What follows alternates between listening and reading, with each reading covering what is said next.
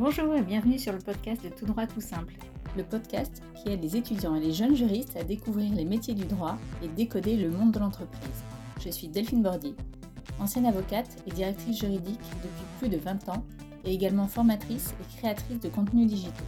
Je vous propose de rencontrer des personnalités du monde du droit qui s'expriment en toute franchise sur la vision de leur métier et leur quotidien. Une grande source d'inspiration pour tous les étudiants et ceux qui cherchent leur voie un excellent moyen de découvrir le monde professionnel. Aujourd'hui, on va s'intéresser au métier de magistrat et à l'École nationale de la magistrature. J'ai invité Sophie Parmentier, qui est magistrate depuis 20 ans et qui a exercé des fonctions très variées durant sa carrière. Juge aux affaires familiales, JAF dans le jargon, juge d'application des peines, JAP, et désormais sous-directrice du département des formations professionnelles spécialisées. Vous comprendrez plus tard. Je vous laisse écouter son parcours très riche que la magistrature a pu lui offrir. Bonjour Sophie, merci d'avoir accepté mon invitation sur le podcast euh, Tout droit tout simple. Aujourd'hui, on va parler magistrature et formation des magistrats. Est-ce que je peux vous demander de vous présenter très brièvement? Bonjour Delphine, merci beaucoup pour euh, votre invitation. Donc, euh, je suis Sophie Parmentier, j'ai 44 ans et je suis magistrate depuis 20 ans. Et en 20 ans, j'ai exercé un certain nombre de fonctions sur lesquelles, je pense, on, reviendra un petit peu dans, la suite du podcast. Alors, on va aller directement à une question très essentielle. Quelle a été votre motivation en fait pour devenir magistrat plutôt qu'un autre métier juridique? Euh, d'abord, il faut que je vous explique que euh, moi, je viens d'une famille euh, dans laquelle le droit était assez inconnu, c'est-à-dire que je viens d'une famille d'enseignants. je pense que j'aurais jamais pensé à faire du droit si je n'avais pas d'abord découvert le droit au cours de mes études. Et j'ai fait des études à, Sciences Po à Lille et j'ai commencé donc à, découvrir le droit et à me sentir une, un intérêt tout particulier pour euh, cette matière. Donc, euh, assez logiquement, ensuite, j'ai pensé euh, au métier d'avocat. je pense que c'est parce que c'est un métier qui me semblait peut-être plus visible, plus accessible. voilà, je pense que quand on ne vient pas forcément de ce milieu-là, on, en entend peut-être plus parler. et puis, ce concours de l'école de la magistrature me semblait assez, assez difficile à réussir. Et puis, j'ai une amie qui s'y est inscrite et euh, je me suis dit, bah, après tout, euh, pourquoi pas moi? Euh, parce que le métier en lui-même de magistrat m'attirait tout particulièrement. Ce qui, je pense, m'attirait véritablement, c'est l'utilité sociale de ce métier. Le, magistrat, c'est vraiment un maillon essentiel du, du vivre ensemble. C'est un petit peu peut-être un peu, un peu réducteur de le présenter comme ça, mais bah, n'y a pas de vie en société possible sans justice, sans justice organisée. Et, cette fonction de magistrat me semblait vraiment essentielle par rapport à tout cela. Voilà, donc je dirais qu'il y a eu vraiment une motivation personnelle sur l'utilité sociale du métier. Et puis également appréhender des, situations dans toute leur diversité, mieux comprendre euh, les, gens euh, qui, avec lesquels on vit. Et voilà. Vous l'avez dit tout, vous l'avez évoqué tout à l'heure, vous avez des fonctions assez variées. Quelles ont été vous les fonctions que vous avez exercées au sein de, de la magistrature? Alors, dans le, je, reviens juste un, tout petit peu en arrière. C'est vrai que dans les motivations pour exercer le métier de magistrat, il y a également la diversité des, fonctions possibles qui m'attiraient. Donc ça a quand même été dès le départ euh, une de mes motivations aussi à titre personnel. Et en effet, moi j'ai eu une, carrière euh, jusqu'à présent avec des fonctions euh, très variées. D'abord, il faut savoir que, parce que ce n'est pas forcément toujours su, quand on est magistrat, quand on est formé pour être magistrat, on peut exercer toutes les fonctions qu'un magistrat peut exercer à la fois au siège et au parquet. Mmh voilà, donc c'est vraiment euh, quand on est euh, formé à l'école, on est ensuite euh, en capacité d'exercer toutes les fonctions de la magistrature, de juge des enfants à procureur de la République et en passant par juge d'instruction. moi, j'ai commencé en sortie d'école, j'ai été juge de l'application des peines. Alors, le juge de l'application des peines, c'est le juge qui intervient après la condamnation pénale pour statuer sur d'éventuels aménagements de peine et euh, également suivre les condamnés qui sont libres mais qui ont des obligations à respecter. J'ai exercé cette fonction pendant trois ans et euh, à l'issue de ces trois années, j'ai rejoint le ministère de la Justice. Alors là, j'ai quitté la juridiction. j'ai exercé pendant deux ans au sein de la direction des affaires criminelles et des grâces en tant que rédactrice dans un bureau qui avait en charge tous les aspects de politique de la ville gérée par les parquets. Voilà, donc vraiment une fonction très différente. Là, j'ai découvert le fonctionnement du ministère de la Justice, d'une direction du ministère de la Justice, euh, de euh, l'élaboration de la loi. Oui, donc comme vous l'avez dit, très différent du, des fonctions que vous aviez exercées jusqu'à présent en juridiction, où là c'était vraiment de ce qu'on connaît euh, mieux, de, enfin mieux, en tout cas de, l'image qu'on a du, juge qui, qui rend des, ben, soit des décisions, soit... Oui, c'était extrêmement différent. Alors, le, il faut savoir qu'au ministère de la Justice, dans un certain nombre de directions et de services, euh, il y a beaucoup de magistrats. Euh, c'est vrai que ce n'est pas forcément connu, mais beaucoup de magistrats sont ce qu'on appelle magistrats détachés en administration centrale. Donc oui, c'est très différent, mais c'est important d'avoir cette connaissance des juridictions pour pouvoir ensuite comprendre et apporter sa pierre à l'édifice. Mmh. Euh, au, sein du, au sein du ministère. Je, n'y suis restée que deux ans parce que euh, la juridiction me manquait. Euh, voilà, je pense que j'y suis un peu tôt et, et que j'avais encore beaucoup, beaucoup de choses à découvrir en juridiction. Le, le contact avec, avec les justiciables, avec les avocats, le, le, rôle du juge me manquait. Et donc, au bout de deux ans, j'ai quitté le, le ministère pour rejoindre le tribunal, alors à l'époque, le tribunal de grande instance de Paris, euh, où j'ai exercé comme juge aux affaires familiales, le juge des divorces et des séparations, trois années euh, à Paris. J'ai juste le juge aux affaires familiales, est-ce qu'il s'occupe aussi des, sujets avec les enfants justement dans les séparations? Ah oui, oui, tout à fait. C'est pour ça que je dis divorce et séparation parce que euh, il, le juge aux affaires familiales, il intervient quand il y a un divorce euh, bien sûr. Alors maintenant, la, procédure fait qu'il n'intervient pas nécessairement euh, dans tous les divorces, hein, puisque si les, parties sont d'accord, elles peuvent aussi euh, divorcer devant le notaire maintenant. Ce n'était pas le cas à l'époque, il fallait nécessairement passer devant un juge. Et puis, le juge aux affaires familiales intervient dans toutes les séparations conflictuelles dans lesquelles les parents ne sont pas d'accord, et même si pas mariés. Euh, il peut aussi intervenir, même si les parents sont d'accord, pour homologuer leur accord et qui c'est quand même une, décision de justice. C'est une fonction qui est euh, éminemment euh, humaine, évidemment. là, on est vraiment au cœur des au cœur des, relations familiales. Est-ce qu'il faut, est qu'il faut se blinder un peu de, parce que ça doit être un peu difficile parfois de, de, de prendre tout ça toute la journée. Euh. C'est pas vraiment se blinder, mais il faut être soi-même suffisamment, euh, je dirais, euh, bien pour pouvoir absorber une, mmh. beaucoup, beaucoup d'agressivité, beaucoup de situations conflictuelles. Et, et c'est vraiment, pour moi, c'est vraiment ça. On les absorbe et surtout, on ne les renvoie pas.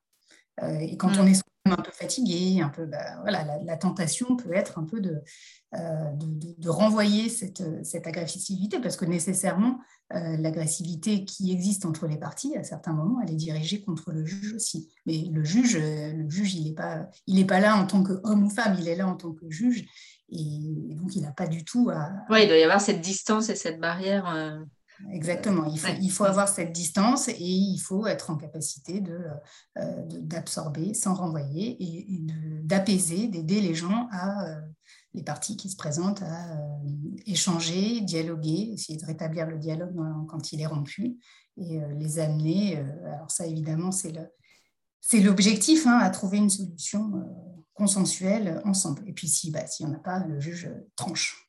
Un vrai rôle de médiateur aussi alors en fait. Oui, tout à fait. Mais d'ailleurs, c'est une des missions du juge. Hein. Il entre dans le, les missions du juge, la mission de concilier. Et ces missions-là, donc de juge aux affaires familiales, vous, y êtes resté euh, combien de temps? Trois ans à Paris. Et puis ensuite, je suis partie à Bobigny, tribunal de grande instance de Bobigny, où je suis restée en tout cinq ans, mais euh, j'ai exercé plusieurs fonctions à Bobigny. J'ai d'abord été euh, juge des libertés et de la détention. Alors là, le juge des libertés et de la détention, c'est celui qui est saisi par le, juge d'instruction pour statuer sur la question du placement en détention provisoire. Mais il est consulté à chaque fois pour la, mise en détention ou Il est consulté à chaque fois que le juge d'instruction euh, estime nécessaire de le saisir. Le juge n'estime pas forcément nécessaire de le, consulter Non, pas du tout. D'accord. En fait, le, schéma euh, euh, de déroulement d'une enquête, c'est voilà, fin de garde à vue, la personne est déférée au parquet, la mise en cause est déférée au parquet, le procureur de la République décide d'ouvrir une information judiciaire, le mis en cause est présenté au juge d'instruction qui va procéder à, son interrogatoire. À l'issue de cet interrogatoire et sur la base également des réquisitions du procureur de la République, le juge d'instruction peut décider euh, soit euh, de laisser, alors déjà de la mettre en examen ou de ne pas la mettre en examen, s'il la met en examen, euh, de la laisser libre, éventuellement sous contrôle judiciaire, ou de saisir le juge des libertés et de la détention pour qu'il la place en détention provisoire. Oui, c'était bien ce petit rappel. c'est une fonction qui est, euh, qui est euh, je dirais que la difficulté de cette fonction, c'est qu'elle est assez euh, solitaire. La question qui est souvent posée, c'est oh là là, mais, mais comment, comment tu fais pour décider On ne sait pas, c'est pas possible, il y a des éléments dans un sens, dans un autre. Et en fait, ben, le juge, il s'en tient au, au principe, au dossier. au dossier aux éléments de preuve à la manière dont les éléments de preuve doivent être apportés. Alors, selon qu'on est en procédure civile ou en procédure pénale, c'est différent, mais globalement, le raisonnement est toujours le même. Quels sont les principes que je dois appliquer? Euh, Alors, les principes de, fond, un principe juridique, les règles, les règles de droit. Quels sont euh, les moyens, les preuves qui sont présentées? Est-ce que euh, ces preuves, elles sont présentées suivant les modalités prévues par le Code de procédure civile ou pénale selon les cas? Et en fonction de tout cela, euh, quelle décision je prends. Mais je dirais que une fois qu'on objective de cette manière-là, les, décisions, la plupart du temps, elles s'imposent en fait. Oui, je comprends. Oui, oui c'est pas, euh, c'est pas vous torturez pas dans tous les sens. Une fois que vous mm. avez vraiment euh, bien instruit et compris le dossier, vous faites votre opinion et voilà, c'est assez finalement c'est assez clair dans votre dans votre esprit. Oui, oui mm. tout, tout, à fait. C'est exactement cela. Sachant qu'en plus, euh, selon les, euh, selon les contentieux, on peut être euh, ou en juge unique ou en collégialité. Quand on est en collégialité, là, c'est beaucoup plus, je dirais, confortable parce qu'en plus, il y a la confrontation et l'échange avec les... Avec les pairs, oui. Voilà, juge des libertés et de la détention pendant une année. Euh, alors une année parce que bah, parce que c'était assez le, rythme était quand même assez difficile avec des audiences qui se finissaient euh, extrêmement tard euh, dans la nuit. Puis moi, je vous expliquais juste avant que j'avais été au préalable juge aux affaires familiales, c'est une fonction que j'avais bien aimée. Donc je suis au bout d'un an, j'ai intégré le service des affaires familiales de, du tribunal de Bobigny, donc à nouveau juge aux affaires familiales à Bobigny.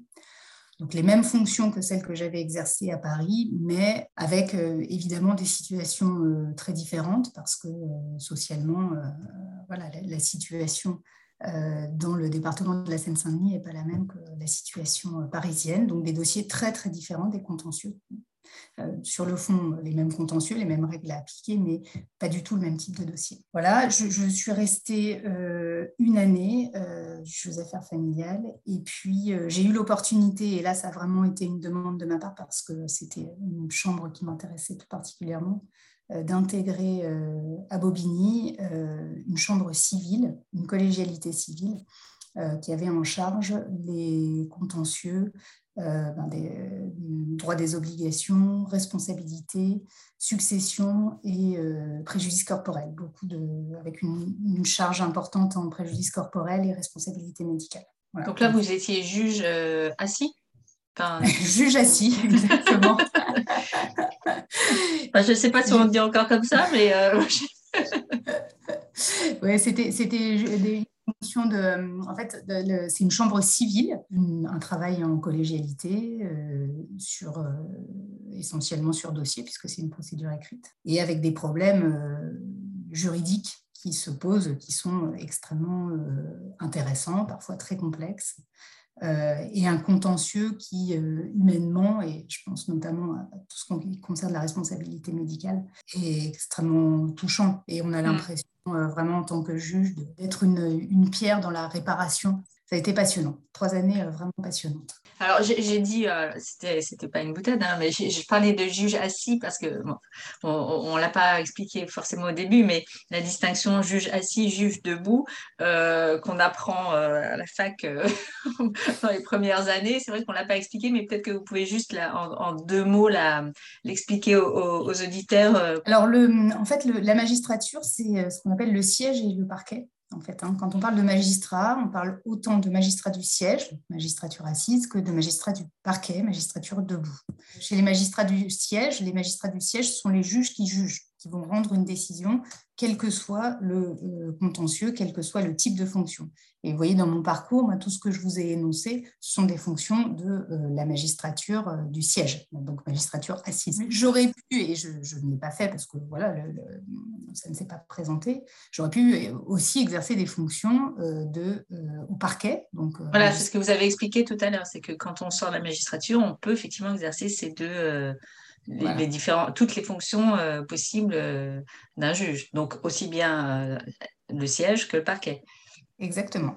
Exactement. Et alors pourquoi magistrature assise, magistrature debout? Tout simplement, en fait, si on visualise une audience pénale, notamment, bah, vous voyez le procureur de la République qui se lève pour prendre ses réquisitions, donc magistrature debout, tandis que les magistrats qui jugent, eux, sont assis et, et écoutent, puis rendent leurs décisions. Et parallèlement, euh, j'étais euh, au tribunal de Bobigny, j'étais directrice de centre de stage, c'est-à-dire que je m'occupais de tous les stagiaires qui venaient euh, dans le tribunal, et notamment des stagiaires magistrats qu'on appelle les auditeurs de justice.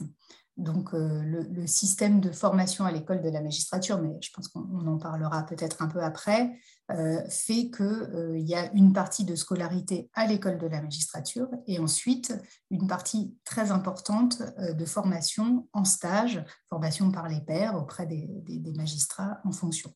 Donc le directeur de centre de stage, il est chargé d'organiser le planning de stage de tous les stagiaires, mais en particulier des auditeurs de justice, puis de, faire les, de suivre les dossiers d'évaluation des, des stagiaires, etc.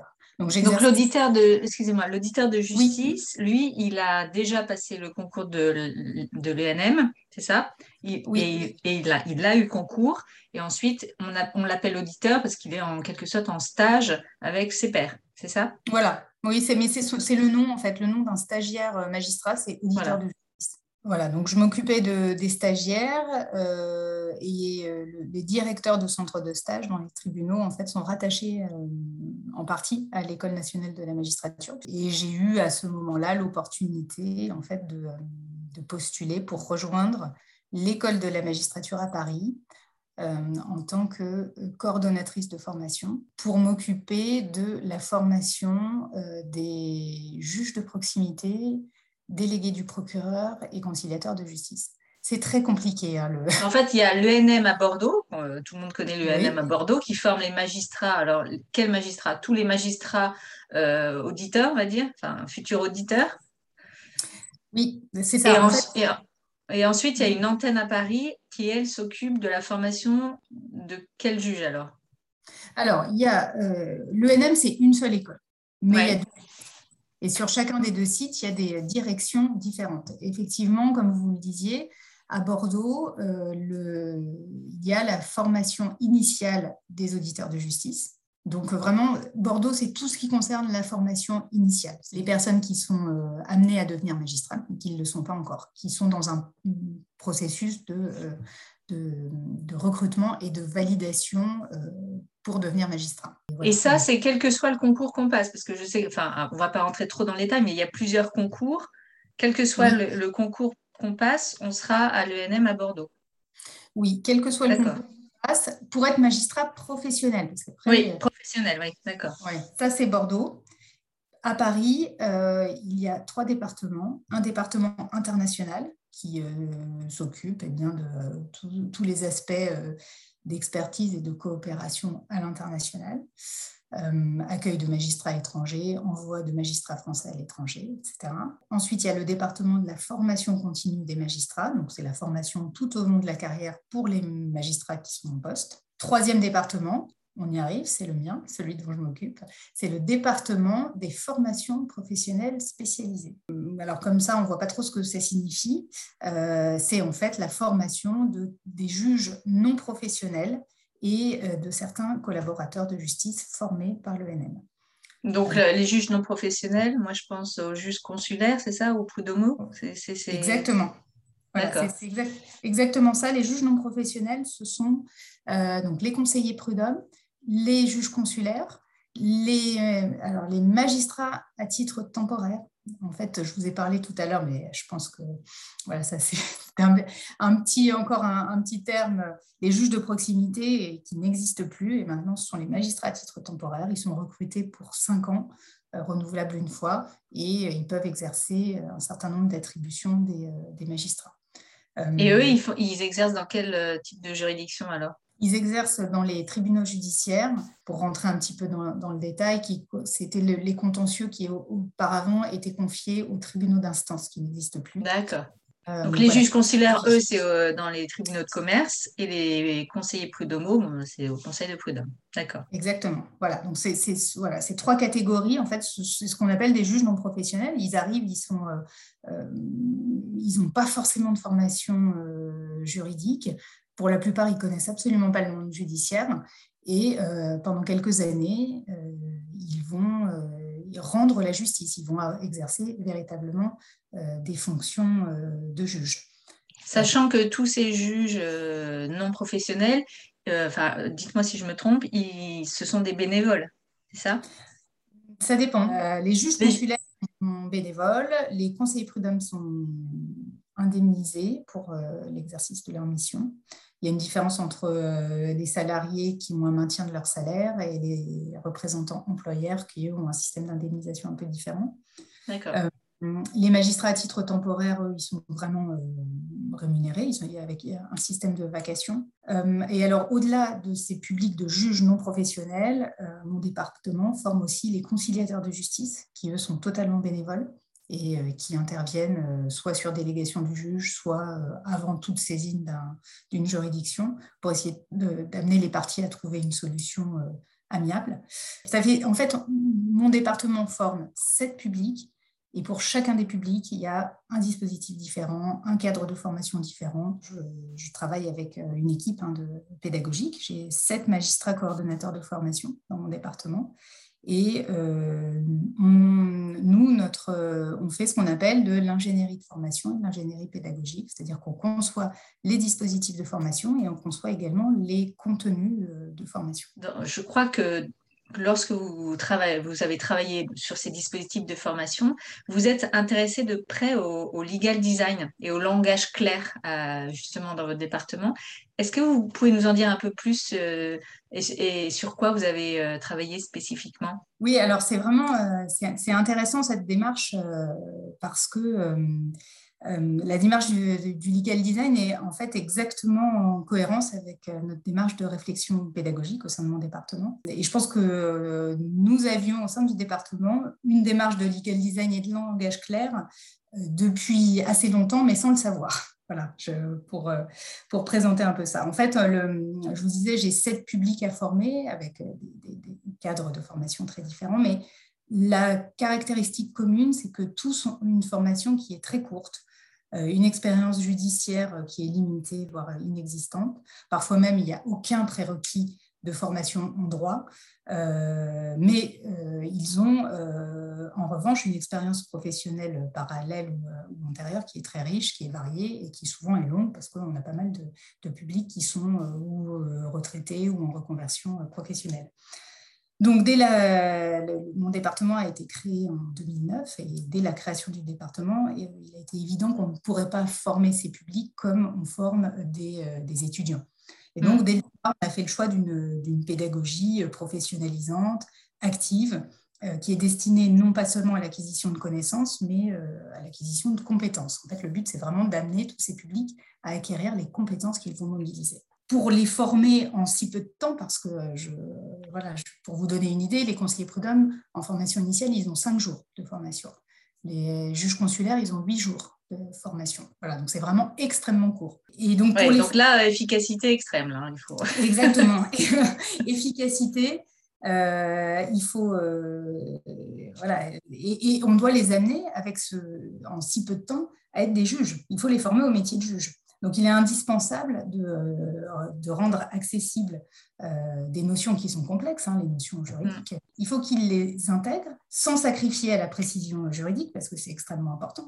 Et donc, pour cela, euh, il est absolument indispensable qu'on ait à leur proposer des supports, on va dire, impactants et qui sont centrés sur, sur leurs besoins. Donc c'était vraiment, c'est la démarche qu'on a toujours eue et c'est, on retrouve, on la retrouve dans la démarche du, du legal design. Euh, Et vous-même, vous êtes, euh, vous êtes, euh, enfin, vous avez dû former vos, votre équipe à ça ou vous avez été aidé par, par bah, des spécialistes? J'avais dans mon équipe des membres qui étaient non pas encore, enfin pas forcément aguerris, mais qui en revanche étaient tous extrêmement motivés et intéressés par la démarche. Donc quand on a commencé à s'intéresser à cette démarche du legal design et du langage clair, à, découvrir qu'il eh y avait euh, des, professionnels dont c'était le métier. On a tous, dans l'équipe et moi y compris, euh, vraiment été euh, particulièrement intéressés bah, d'aller un peu plus loin avec eux et de voir ce qu'ils pouvaient nous apporter dans notre pratique professionnelle. Donc, on a eu une première journée de formation qui était assez générale et qui d'ailleurs était destinée euh, pas que à mon équipe, mais à l'ensemble des, euh, des, magistrats euh, coordonnateurs de formation et des équipes de l'école de la magistrature qui étaient intéressés. C'était, ça nous a permis vraiment d'appréhender les, objectifs et les méthodes du legal design. Et puis moi, j'ai trouvé intéressant que mon département, compte tenu des spécificités que je vous indiquais tout à l'heure, un hein, public avec des formations très courtes, etc., la nécessité d'être efficace, comme vous le disiez, euh, je trouvais intéressant que mon département bénéficie d'un accompagnement plus spécifique en legal design et langage clair. Et donc là, on a, poursuivi la démarche toujours avec euh, Amourabi. Alors ça s'est fait, euh, il y a d'abord eu une petite mise en concurrence parce qu'on est, nous, on est établissement public sous tutelle du ministère de la Justice. Donc voilà, on n'est pas libre totalement dans le choix de nos prestataires. ça s'est fait de cette manière-là. Et puis, Amourabi nous a enfin, fait, la proposition la plus intéressante. Et donc, du coup, ils vous ont accompagné pour créer aussi des formations euh, adaptées euh, au public euh, concerné, c'est ça? Voilà, c'est ça. L'objectif de cette formation, en fait, ça a été de nous permettre de nous approprier les, grands principes du legal design et du langage clair. Alors, afin de les, de les mettre en œuvre dans les supports concrets, ça, c'était un premier aspect. Mais sachant que nous, euh, on n'est pas designer. Hein. Aucun de nous, euh, euh, dans l'équipe pédagogique, personne n'est designer. Donc, l'idée n'est pas du tout qu'on se substitue designer pour faire de la création graphique, mais qu'on ait en tête les grands principes pour qu'on puisse les appliquer à minima. Ça, c'était le premier objectif. Et le deuxième objectif, c'était de nous permettre de mieux cibler les demandes qu'on fait euh, aux autres services de l'école qui, eux, euh, sont des spécialistes, notamment du graphisme, pouvoir mieux travailler avec ceux qui sont plus spécialistes que nous de, ces domaines-là. Donc, le, nous a accompagnés dans cette démarche.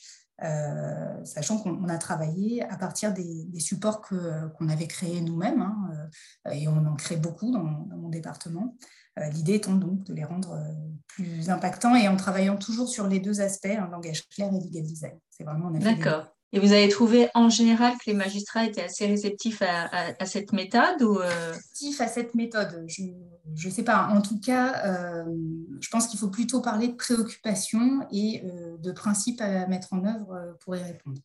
Le, centrage sur les besoins de ceux qui sont destinataires des documents concrets euh, quel qu'il soit, hein, et la manière dont on fait euh, passer les messages pour qu'ils soient correctement intégrés, euh, eh bien, ce sont des préoccupations constantes. Préoccupations constantes qu'on a, nous, à l'ENM, quand on crée nos supports de formation, préoccupation également d'un magistrat dans un tribunal. un juge qui rend une décision, il doit avoir la préoccupation constante qu'elle soit comprise. De même, un, procureur de la République, quand il requiert à l'audience, il faut qu'il soit compris.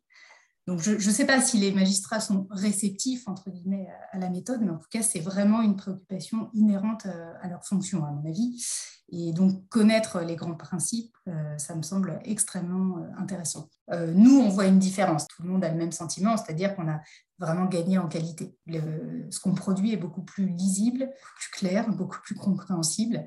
En tant que, je dirais, utilisatrice d'un certain nombre de documents qui sont créés par les, membres de mon équipe, je vois bien la différence euh, entre l'avant et l'après. On a gagné en, euh, impact du message. on voit bien comment parfois on avait du mal à euh, rendre accessible un processus un petit, peu, un petit peu complexe. Et puis là, c'est beaucoup plus clair. Et le, donc le legal design, donc on l'a vu, il a été très, enfin il a été en tout cas utilisé euh, dans vos dans votre service pour la formation. Est-ce qu'il y a eu d'autres applications à votre connaissance euh, à l'ENM euh, du legal design? Alors à ma connaissance, à ma connaissance en fait, donc nous on l'utilise dans tous les supports.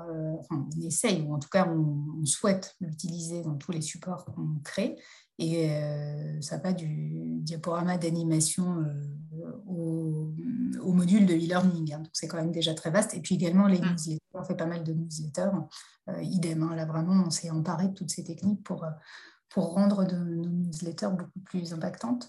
dans, les autres, dans les autres départements de l'école, je dirais que c'est un peu différent parce que les publics sont différents voilà, c'est, les, impératifs sont peut-être euh, moindres que pour nous. Nous, comme je vous le disais euh, tout à l'heure, c'est vraiment le legal design. On s'est dit, quand on a découvert que ça existait, on s'est dit, mais en fait, euh, voilà, c'est ce qu'on cherche à faire depuis des années. Parce, que, parce qu'on n'a pas le choix, parce qu'il faut bien trouver le moyen d'avoir cette efficacité oui, c'est peut-être moins, moins évident, enfin moins nécessaire, en tout cas pour des, des, étudiants euh, juristes qui, eux, maîtrisent mieux les concepts et les. Euh, et qui, Bon, on a toujours besoin de clarté, mais euh, c'est peut-être moins la priorité, on va dire.